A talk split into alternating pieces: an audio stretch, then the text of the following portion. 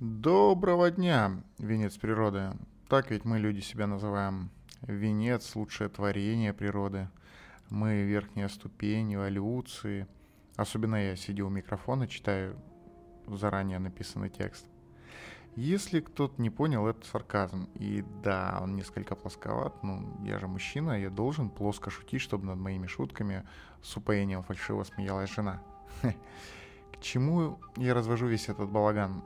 Сколько раз нам на уроках биологии и не только рассказывали, что мы на вершине пищевой цепи, что у нас есть разум, сознание, и как рассказывали другие занимательные сказки. Да много раз. В давние времена считали, что Земля плоская. Почему бы и нет? Все имеют право ошибаться. Сегодня мы говорим о том, что утверждение о превосходстве человека, мягко говоря, несколько преувеличено.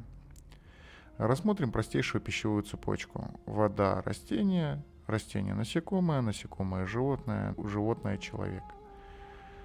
А, хотя что-то я усложнил. А, в данный момент все больше оборот набирает веганство. Отдадим им должное, чтобы не растягивать ролик. Сам по себе я, к счастью, не отношусь э, к ним, но сейчас не об этом. Итак, растение – человек. Э, все по тем же учениям растения есть живое существо. Некоторые э, разворачивают свои листья к солнцу, а иные даже передвигаются. Это говорит о том, что разум в его элементарных началах растения присутствует. Пожалуй, разводить демагогию о том, что есть разум, мы сегодня не будем, и так ролик получится не коротким. Разум у растений есть, при этом он недостаточен для осознания факта, что оно будет употреблено в пищу, иначе выработался бы какой-то защитный механизм, дабы сохранить вид. Тут небольшая поправочка. Есть ядовитые растения, ядовитость которых может и обусловлена местонахождением, но, на мой взгляд, как раз и есть пресловутый защитный механизм.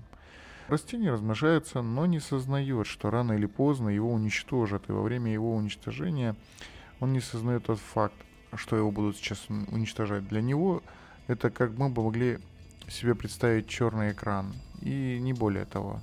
Как мы не создаем большинство снов или потерю сознания – Размышляя о факте, что существо в любой ипостаси не способно чего-то осознать или сознать, повел свой рассудок в дебри и пришел к выводу, что изначально человек был генерирован для распространения жизни по планете и постепенно ее адаптации э, ко все изменяющимся условиям. Не имея религиозных ограничений ввиду нетипичного восприятия, э, имеешь возможность пофантазировать. Да, кстати, было бы сказать, что научных подтверждений тезисам, озвученным сегодня, нет, и совершенно не обязательно верить, доверять, да и вообще слушать всю эту ахинею.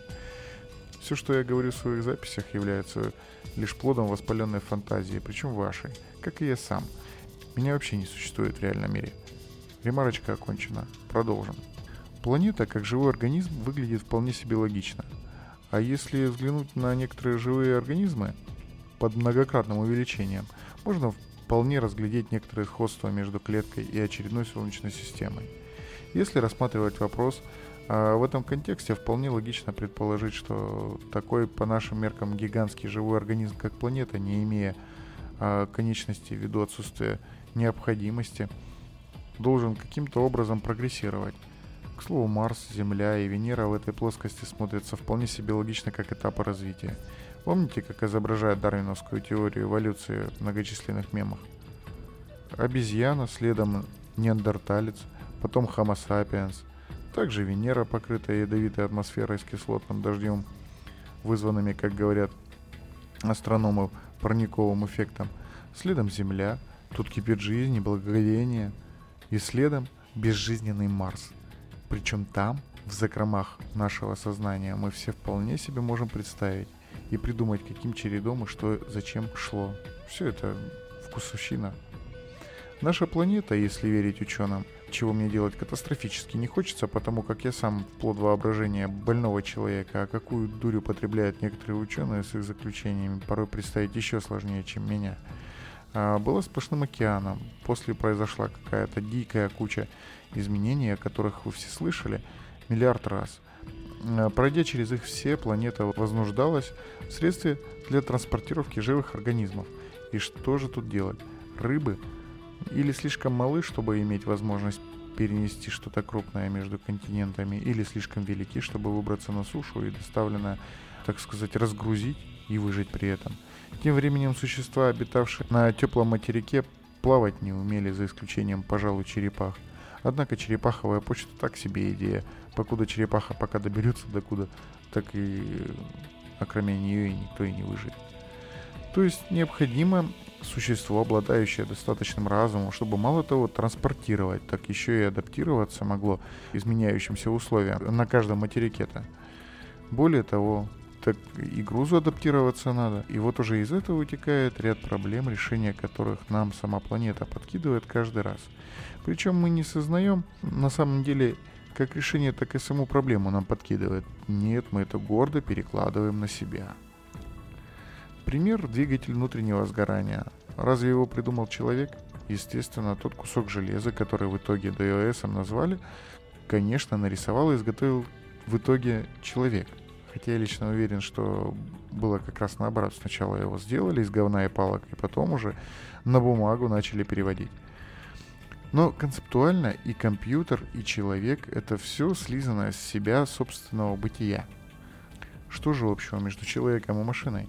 Ну, допустим, что человек дышит для производства энергии, так как кислород, окисляя питательные вещества, провоцирует выработку нашей энергии, так и автомобиль дышит. Без воздуха не будет взрыва в цилиндре, как следствие мотор просто не будет работать. У нас разнится только топливо, которое необходимо окислить. Едем дальше. Система смазки. Тоже рассказать. Думаю, что человек, дослушавший до этого момента, сам вполне способен провести аналогию и смысла в затягивании ролика на пару часов нет никакого. Принцип компьютера также слизан с образа и подобия человека или человеческого мозга. И каждый хоть сколько-то знакомый с архитектурой и принципом работы мозга и процессора не даст не соврать.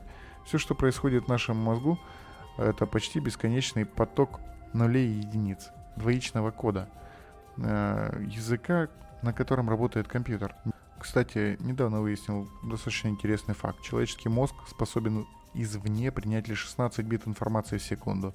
Поэтому слишком заморачиваться с видео рядом я не считаю необходимым, а моя небритая рожа больше напугает народа, чем привлечет, поэтому смотрим, что есть в YouTube-версии или сворачиваем и слушаем в формате подкаста. Потихоньку подходим к тому, что пандемии и столь трагично воспринимаемые нами события в виде цунами, не имеющими техногенные корни, э, вызваны самой планетой. Сейчас выгляжу, наверное, как э, циничная тварь, наверное. Ну, так и есть. Имею право. Почему нет? С вариантов не слишком много. Как один из вариантов этой теории мегазаговора против человечества, мы просто не сознаем, что это за действие и для какой цели делается ввиду ограниченности сознания. Очень неприятно осознавать эту ограниченность.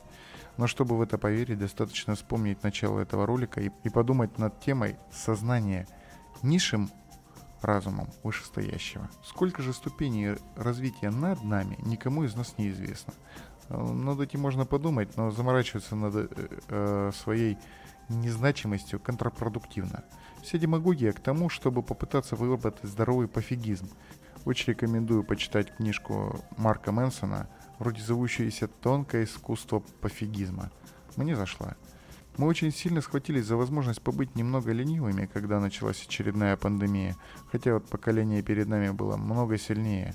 Оно живой пример для нас, как нужно выживать, но вот только не задача. Пандемии на их век тоже приходились.